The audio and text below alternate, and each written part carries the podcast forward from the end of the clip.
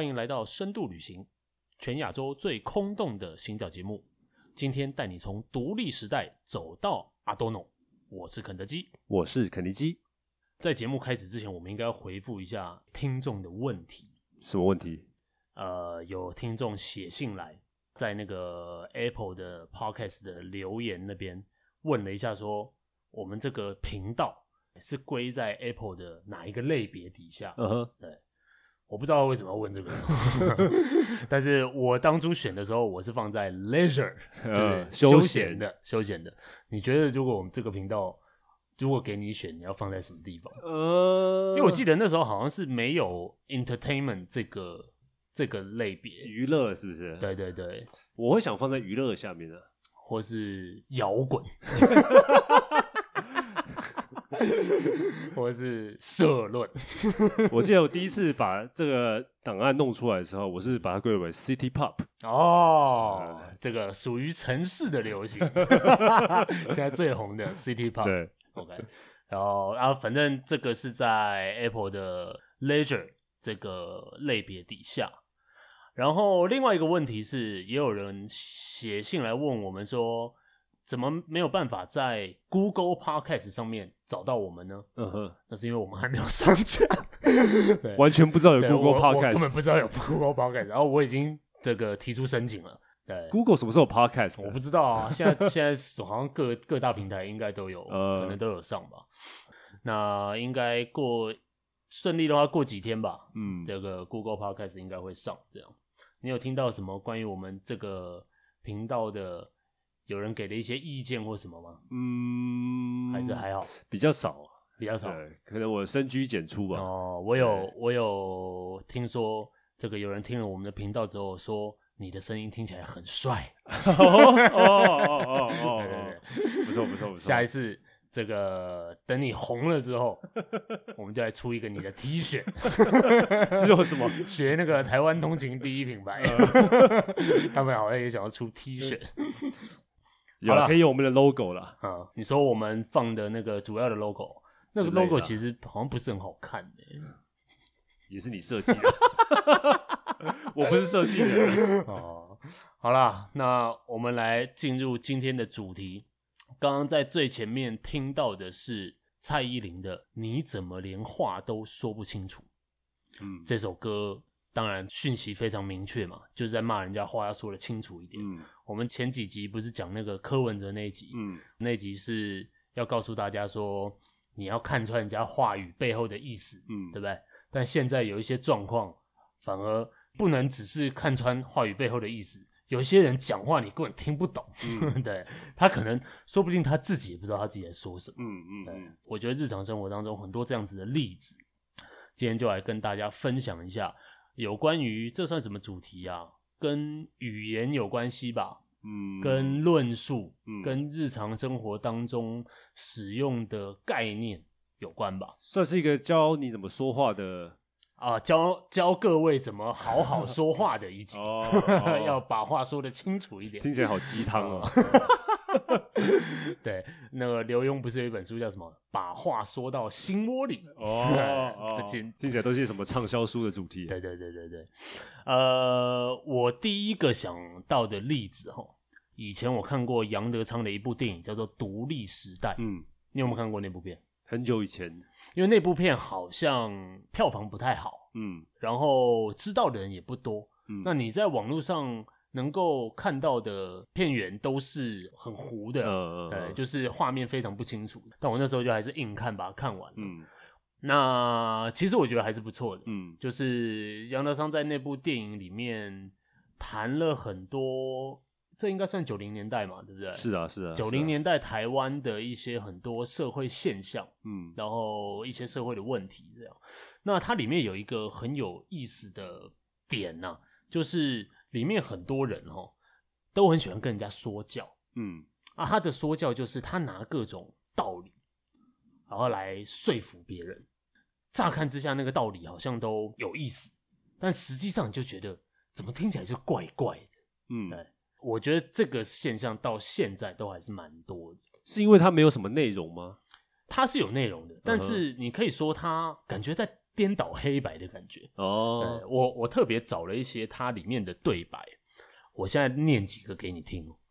比如说，其中一句是这样：如果每个人都跟别人要一个安全感，谁还会多一个给别人呢？嗯，类似这样，嗯，对，嗯、这个一定就是可能一个女生在要求一个男生可能多陪伴她吧，嗯，然后那个男生就拿这套道理来说，哦、哎，那如果每个人都要找别人要安全感，那对，你就觉得这句话乍听之下好像是对的，哦、但实际上他他就是怪怪的，有点在诡辩的这种感觉，对对对。然后我再跟你讲一些，有有一些很有很有趣，呃，好，这句。你要我说我爱你很简单，可是你希望每天都被骗吗？受了骗之后再来怀疑别人，为什么这么不诚实？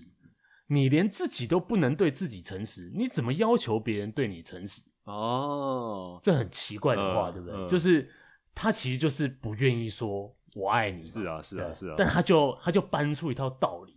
好像就被他讲的哦，事实不是这样，然后最后变成错的是那个女生，对，最后好像指责这个女生说你对自己不诚实，对对对对。哦，还有一句，这句很经典，为什么我们不把好色解释成对一切真善美的欣赏和感激呢？嗯，有没有？嗯，这这很典型的，对，就是他好像拿了一套很清楚的理论，嗯，跟你谈论，嗯，他等于有点在用这个东西来说服你，对啊。然后把你本来的想法颠倒掉，嗯，所以他说好色是对真善美的感激，那个是怎么样的脉络？是有一个我不知道，我现在有点忘记电影情节。哦，哦，我记得还有一些，就是记得他们里面很多段很喜欢引那种文言文呢，啊。就说、哦、啊，我跟你讲，中国人自古以来就是怎样怎样，嗯，或是我跟你讲，华人社会自古以来就是怎样怎样，嗯、这个社会有很多规则，你应该要怎样怎样怎样，把它归咎为是过去对他们的宰制，就是用很多，你看这个是不是跟我们第二集，嗯、对，我们第二集讲那种武术，嗯，这个在你输了之后，你拿很多理由，对啊，然后来为自己开脱，嗯，这个其实有一点像这样，嗯，对，嗯、但然后你就觉得哦。哦，那你这样你要这样说也对啊，或者很很多这样子的事情，这算是华人社会的或者华人文化下的一种通病吗？我我不晓得，uh huh. 我不知道国外的状况怎么样。嗯、国外会有很多人跟你谈这种，乍听起来好像是大道理还是怎样，我不晓得啊。嗯，但是在这个西方电影里面，好像不太多这样的事情。嗯，但是我在这个。华语电影里面看到蛮多的，尤其是杨德昌，他在他拍这个东西的时候，他心里一定是想一定呈现出、这个，他就是要对这件事情批判，是啊，对，然后把这一些人的言行记录下来，嗯，对啊，那他其实做很多这样子的主题吧，嗯，再到那个什么一一里面都、哦、都还有啊，啊啊都还有，然后那个什么麻将啊，就是一些社会现象，嗯、然后呃，我自己对杨德昌电影是这样看啊，就是。杨德昌想拍电影的时候，那个时候刚好就是处于台湾正在经济起飞，嗯，然后以前的传统的价值跟现代的这种商业社会，嗯，两个中间其实是矛盾的嘛，嗯，那人在这个变迁的过程当中，他会有很多扭曲，嗯嗯，然后所以你就会看到他们现代的人，然后一直拿一些以前的。呃，用以前的社会，用以前的框架，嗯，然后来说服你做什么事情。哎、欸，这种转变跟你上集说贾樟柯的那个其实也是也有一点像，有点呼应到。对，但是贾樟柯就不比较不是这样拍了，嗯，他比较不是着重在人的呃言谈上面，嗯，他比较着重可能是人的行为，哦，就像是比如说小五是偷东西嘛，嗯、然后他是个小偷，然后他后来生活因为。这个环境变化的关系，他生活当中有有了一些转变，嗯，然后他身边的人也都去做了其他的事情，嗯，这样，就他比较不是透过说话，然后来、哦、来做这种批判，嗯嗯，对，贾樟柯一定也是批判，但他比较批判的这个呃方式不太一样，嗯啊，嗯。呃，之所以讲这个哦，就是其实我们身边一定都有很多很喜欢。拿道理，嗯，或是一套概念来跟你讨论，或是来说服你的这种事情，是。啊，像比如说，我爸就很喜欢他的论述都是大长篇。嗯，我每次跟他讲话就是两小时起跳。那都是在谈大道理吗？呃，也不见得是，但是你就觉得他东拉西扯，OK，你就觉得哦，他这边谈一点，那边谈一点，哦，然后那个主题不是很明确，嗯，给出来的讯息不是很清楚，嗯，因为一定是这样嘛，你话讲的越多，讯息其实往往是越来越不清楚，没错。啊，嗯，你就是越来越没办法把一件事情讲得更深入，你觉得你好像在深入，嗯、但其实你都其实都在旁边绕圈子啊，嗯，嗯。对啊，这个这种事情我觉得身边很多啊，这这种是属于论述上的空泛，嗯，就是他的整套概念，你觉得你不太晓得他在跟你说什么，嗯。啊，那还有一种是概念上的空泛，嗯。啊，就是有人会用一些词，然后那些词其实你不太懂是什么意思。但是听起来好像很厉害，对，听起来你就觉得哦哦，这个是我不知道的东西，嗯，这个人应该很厉害，哦，类似像这样吧。哦、对，我第一个想到的词叫做，你有没有听过一个字叫做本职学能？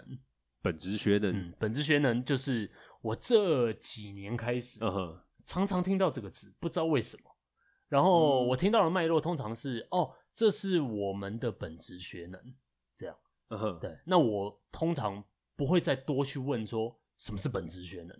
而本质学能这个概念奇怪的地方，就是你乍听之下一听，你好像觉得哦，我应该知道你在说什么。但事实上，你仔细想啊，到底这是什么东西？你你想不清楚。所以他谈的时候是怎么样的脉络，什么样的状况？他就可能在讲说他在职场上面遇到的一些事情哦，然后谈一谈，他就说啊，那我的本职学能就是怎样怎样，或是。我们这一行的本质学能就是怎样怎样，本来职业的本质哦不，no no no，那个本 质的本质，essence，质量的那个啊，对对对对对哦，本质的学能，OK，嗯、我觉得这是一个奇怪的词，嗯啊嗯，然后一直搞不太懂，嗯、但是我也就没有去问，嗯啊，除了这个，或是也有一些。学术名词吧，学术名词也会很多这种，嗯，对。但是学术名词可能在那个学术领域里面，大家会习惯用那个字，嗯，那习惯了也就不去问了，嗯啊，也就不去问说那到底这是什么意思。像比如说之前那个看一个 YouTuber 叫黄大千嘛，嗯、黄大千就说教你怎么装逼呀、啊。教你怎么跟人家讲事情.好像人家就听起来就哇，你好有学问呢、啊。嗯嗯嗯，我记得他的第一个词就是文本，对不对？文本这个字就是你一讲出来，人家就哦，这个厉害了，这个人厉害了。对，但是他他在里面讲了一些字，或是好、哦、是不是还有脉络？有脉络听起来是非常对对对，这我是刚刚想到的。对，就是你平常日常生活当中不太会用到脉络这个字。欸、我觉得我刚刚好像讲了几次脉络，哎，哦，真的吗？但是因为我算是用脉络，算是用的很习惯了，哦，呃嗯、就所以我讲脉络的时候，呃，我基本上知道我在说什么，但是确实有可能别人不知道我在说什么。嗯，但反正我觉得脉络就是一件事情它的前因后果，就前对，其实就是我理解的脉络是这样。呃、我所谓的脉络就是前因后果。我对我理解是前后文啊对，对，就是你要把一个东西放在它的脉络里面，这个意思就是你要看它从哪里来的，对啊，然后你要看它会往哪里去，对对对对对，对，对。所以我觉得脉络基本上还算是清楚的，嗯嗯。但是像比如说你现在问我说什么是文本？嗯、我我可能确实会想很久，然后答不出来。这样，我可能比如说书书一定是文本啊，但是人家也会讲说，哦，那说话也是文本，是，然后事件也是文本，嗯嗯，那那我们反过来问，那有什么东西不是文本？真的哎，对啊，影像也可以说是一种是文本啊，对啊，对啊，对啊。那你以这样说起来，其实没有东西不是文本。所以，任何传递资讯的东西，就是只要任何东西，只要它是一个东西，你好像就可以把它说成是文本。当你今天要分析它，当你今天要研究它的时候，它好像就变成文本了。对，或者说它成为一个被分析的对象的时候，我们就可以把它称之为文本。那为什么不要说被分析的对象就好了？被分析的研究对象，嗯，研究对象可能只是文本的。一部分吧，或许还有一些我们刚刚讲的一些延伸上的意义。哦，对了，像比如说，如果你今天去研究一个人好了，应该不会说这个人是文本，但这个人可能就是研究对象。但如果这个人说了很多话，啊、呃，那些就是文本。为什么那些就变成？我不知道，我不知道。我们会说，比如说研究小说好了，嗯，呃，你研究川端康成的文本，嗯嗯嗯嗯嗯嗯，但是川端康成本人应该不是文本吧？我不觉得是啦。OK，、嗯、所以他写的所有的著作都是文本，都可以是文本。嗯，我不知道啊，我不知道。嗯、对，我确实觉得文本这个概念是有点怪。嗯嗯，嗯，那这个就说回来，就是。当别人使用这些，我们可以说它是莫名的概念。好了，嗯，就是你觉得有点奇怪的概念。当人家使用这些事情的时候，他的目的是什么？嗯，我觉得很多时候是借由跟你讲一些对你来说陌生的话，嗯，然后用这个来展现自己的某种权威性吧。哦，嗯，因为这个东西。你讲出来，哎、欸，你不懂，嘿，你不懂吧？这样，呃、所以我懂，嗯、呃，我会用它，类似像这样。那这样子说的话，如果有人跟你说，哎、欸，苏格拉底也是被投票处死的，他这句话也有这个意涵哦。这个是一个故事，是苏格拉底被处死是一个故事，呃、比较不是呃，比较不是一个概念。那如果我恰巧不知道苏格拉底是被处死的？哎，对对对对对，对我来说就是一种没错没错，呃，你就会觉得他是权威，你就会觉得哦，他讲这个有道理，嗯、呃，有可能嘛，对不对？嗯嗯、或是呃，比如说今天有人告诉你说，选举最大的秘密就是票多的赢，票少的输，哦，对对对，你讲这个你就哇哦，这个人懂选举哦。或是或是，我觉得政治人物上面很多的言论是那种跟你说民主政治就是怎样怎样，对。对，很多人会会用这种话术，嗯，民主政治就是怎样怎样的时候，你就觉得哦，原来民主政治就是这样，对，對，但民主政治会其实会有它更精确的定义嘛，嗯嗯嗯，那这些人就是用这种 A 就是 B 嗯的这种概念上面的套路，嗯，来有点怎么讲装屌。呃，是啊，是啊，这些人是不是在装屌？嗯，呃，如果把这个话题引到装屌，那就太多故事，那就太多故事可以说了嘛。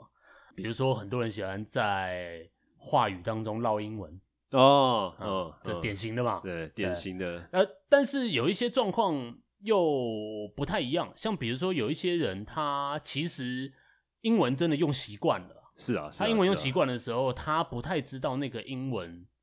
要怎么确切的翻成中文？嗯嗯。嗯，就是他其实习惯的语言是英文的时候，嗯，他他这样做，你不会觉得他奇怪。尤其很多时候是在，比如说学了一个西方理论哈，哎，学完西方理论之后，你都知道它的英文词，嗯，但是你可能没有办法去及时的转译成中文，哦，你就只好用英文。对。对，其实其实我觉得脉络有一点这种感觉哦，因为我会用 context 来理解脉络。哦，OK，对 OK OK。所以我才会说是前后文的这种感觉.哦，因为是 context。对啊，OK，嗯，有道理。这个当然就无可厚非。是啊，是啊。那有一些人，当然我们身边都很多这样子的人嘛。嗯，呃，比如说你要多去累积你的 experience。哦，真的，真的，真的。还有什么？呃，还有哪些啊？我再讲一些。这个，这个一定有很多很好笑的。我我刚刚第一时间想到也是 experience，就，就是 experience，是不是？或是。呃，我要去 supply 这件事情。对，那你觉得地名 OK 吗？地名，比如说有人说，哦，我上礼拜去 New York，你觉得这样 OK？我跟你讲一个超棒的笑话。我跟你讲一个超棒的笑话，就是我有一个朋友，他之前在那个加拿大读书，然后他去加拿大玩了之后呢，然后他就跟其他朋友在呃其他地方会面。嗯啊，他在饭局当中呢。他就遇到一个人，然后那个人就说：“哎、那你之前在哪？”我说：“哦，我之前在加拿大。哦，嗯、加拿大哪边呢、啊？嗯、哦哦，我之前在多伦多啦。嗯、然后那个人就说：“哦，Vancouver 嘛。”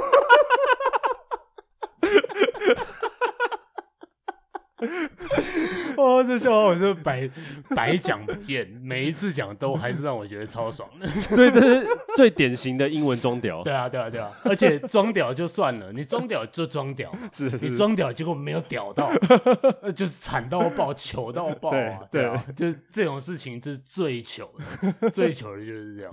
人家跟你讲多伦多，你说哦，Vancouver，这这到底是什么东西？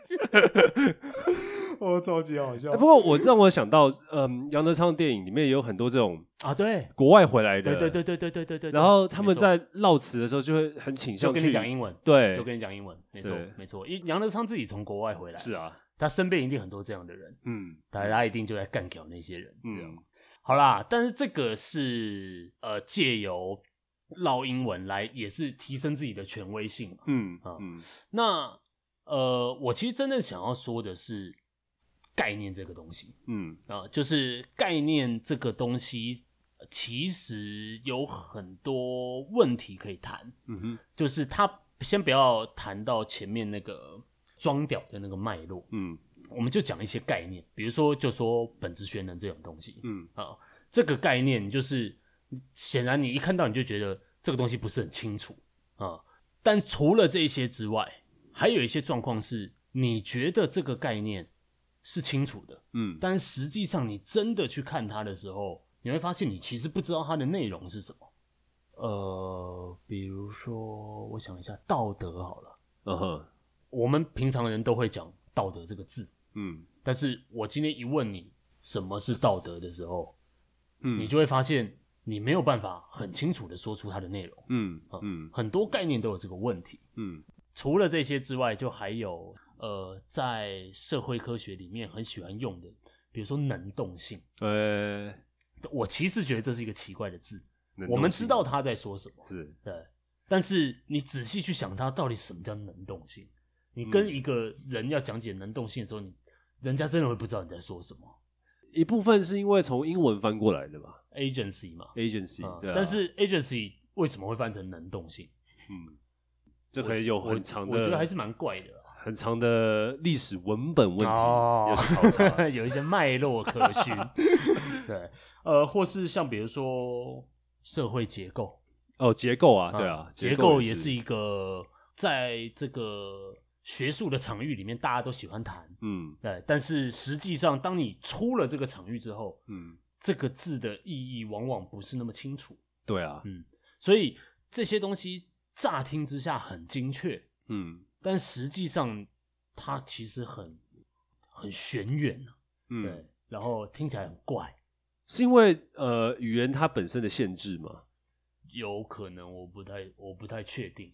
比如说，如果你有一个很宏大的观念，嗯、但是最后呢，你却只用能动性一个字把它包覆起来的时候，嗯、就会有某些概念并没有被框到的问题。有有有有有，就会有简化的问题。对对对对对对对，就是。应该可以这样讲，当讲出“能动性”这个字的时候，嗯，每一个人心中其实想的可能是不一样的。对啊，对，嗯、那这其实就是他的问题嘛。嗯，那那能动性到底是什么？是啊，当每一个能动性不一样，那我们怎么能用能动性来说这件事？嗯，对，这个很奇怪。这个是呃，有一些精确的概念，其实往往很空泛。嗯，嗯有些时候这个状况会颠倒过来。哦，乍听之下非常空泛的事情。嗯，或是完全毫无意义的东西，它却往往可以传达出某种意义。哦、嗯，我觉得像比如说诗句，很多时候会是这样。哦，对的，对，就很多诗在写的时候，他会用一些呃，你觉得这两个概念其实不见得可以放在一起。嗯，但是当它并列在一起的时候，你就觉得哦，好像有某种意义，或是传达出某种东西。是啊，是啊。嗯、我想到一个有趣的事情。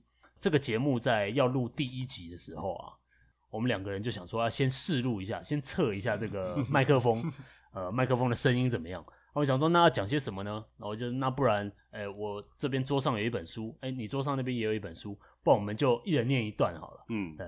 结果就在这一人念一段的过程当中，这两本书完全不相干的。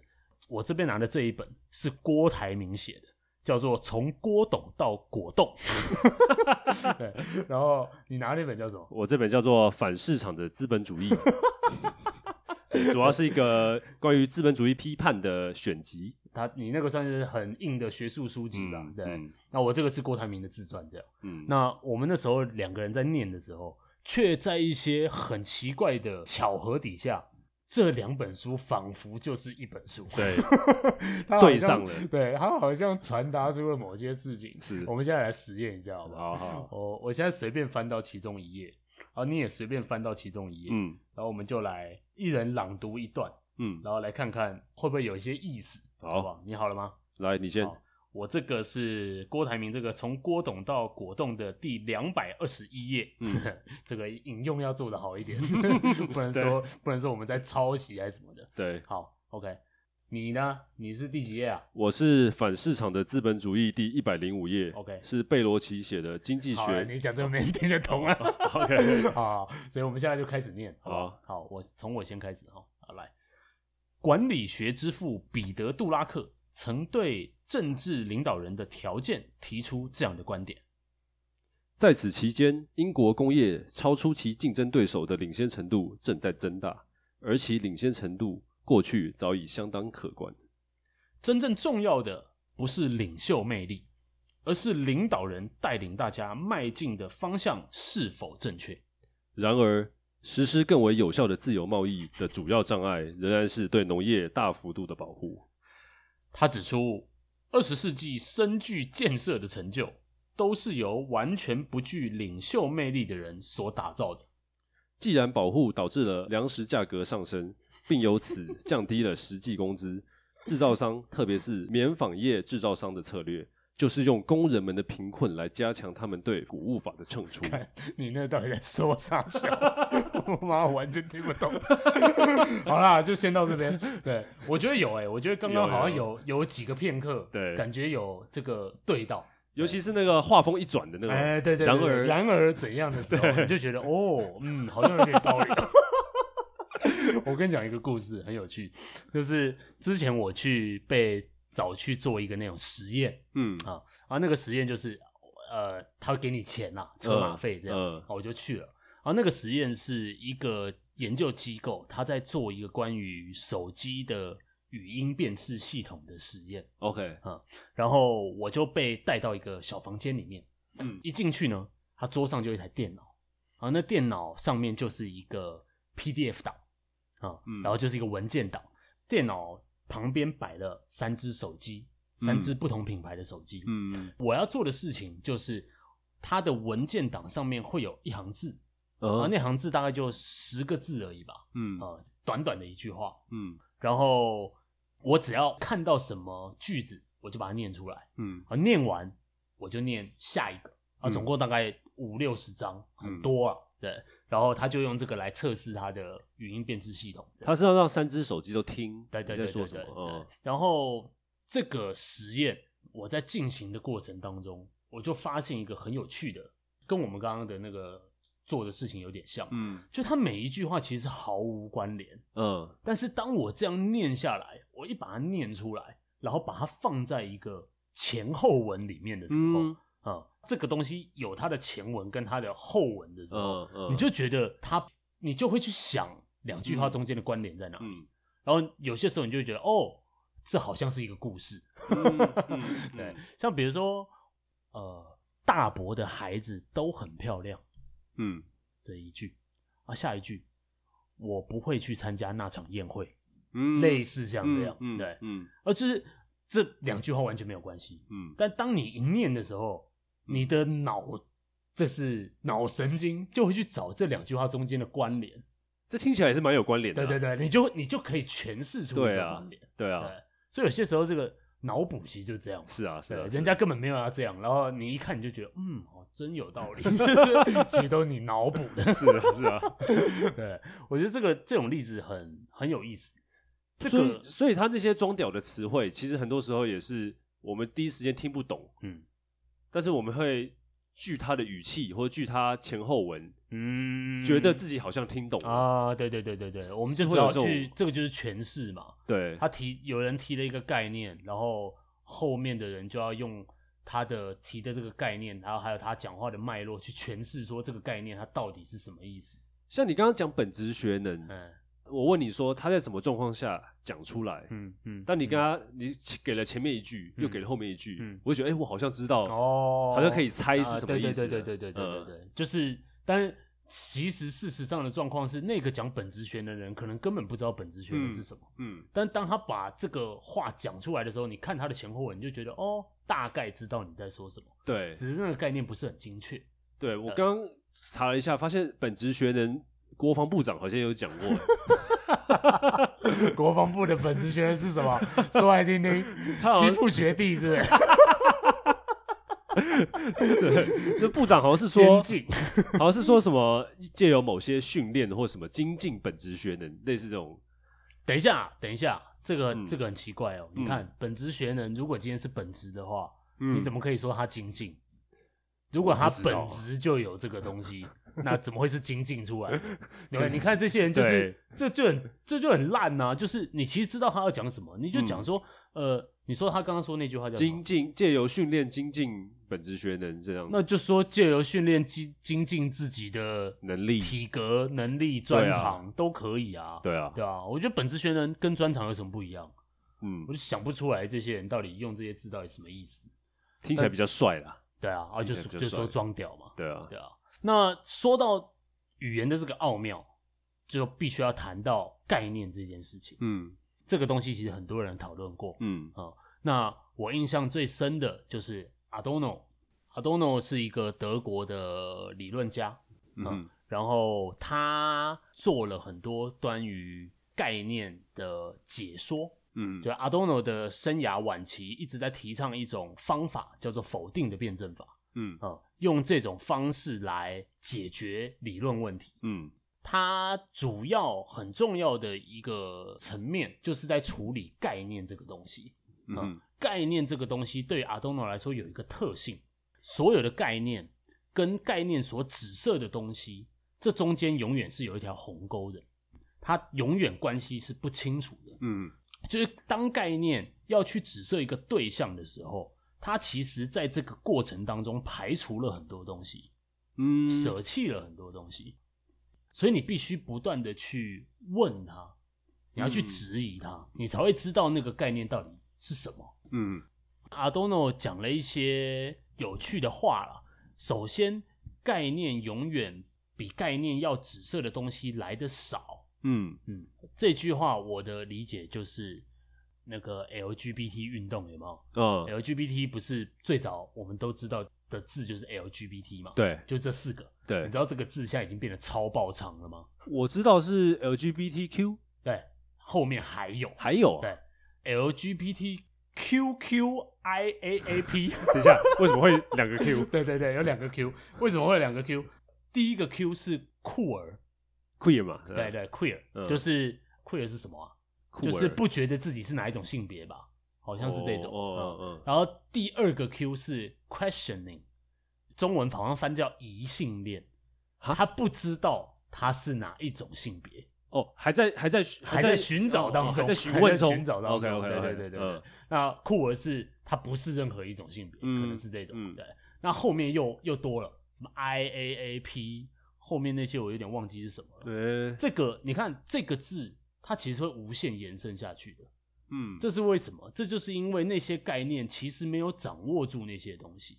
嗯，在一开始我们可以想象的，那就是 L 跟 G 嘛。对对，那就是 lesbian 跟 gay。嗯，女生的同性恋跟男生的同性恋。嗯啊，那接下来后面就。就会有双性恋跳出来说：“哎，我是双性啊，是啊，我不在这个类别里面啊。嗯，那就给他一个 B，嗯，对，bisexual 这样，对。然后 B 讲完了，就会有人说：哎，我是跨性别啊，对，对，我不在这个概念里面啊。嗯，所以这个字其实不断在延伸下去。是啊，这个就是为什么说概念永远比它紫色的东西要来的少。嗯嗯，意思就是这样。当你用概念，你说一个概念是什么的时候。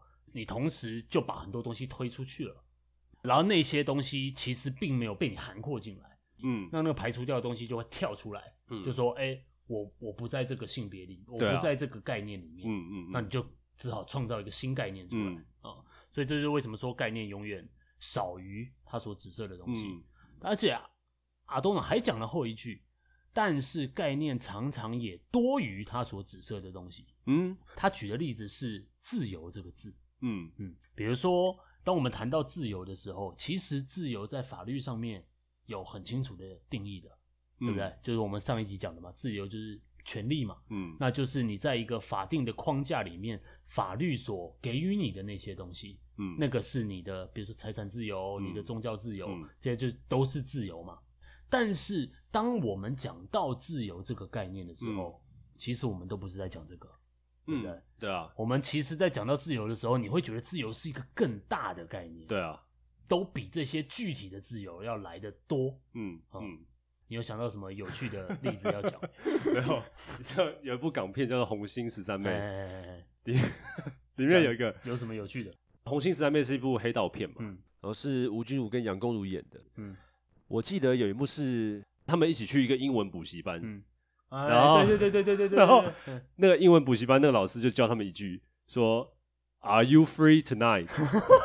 对对对对对。然后他们，但是英文老师想要泡杨恭如，所以他就一直他就问他嘛，前面问他说：“Are you free tonight？”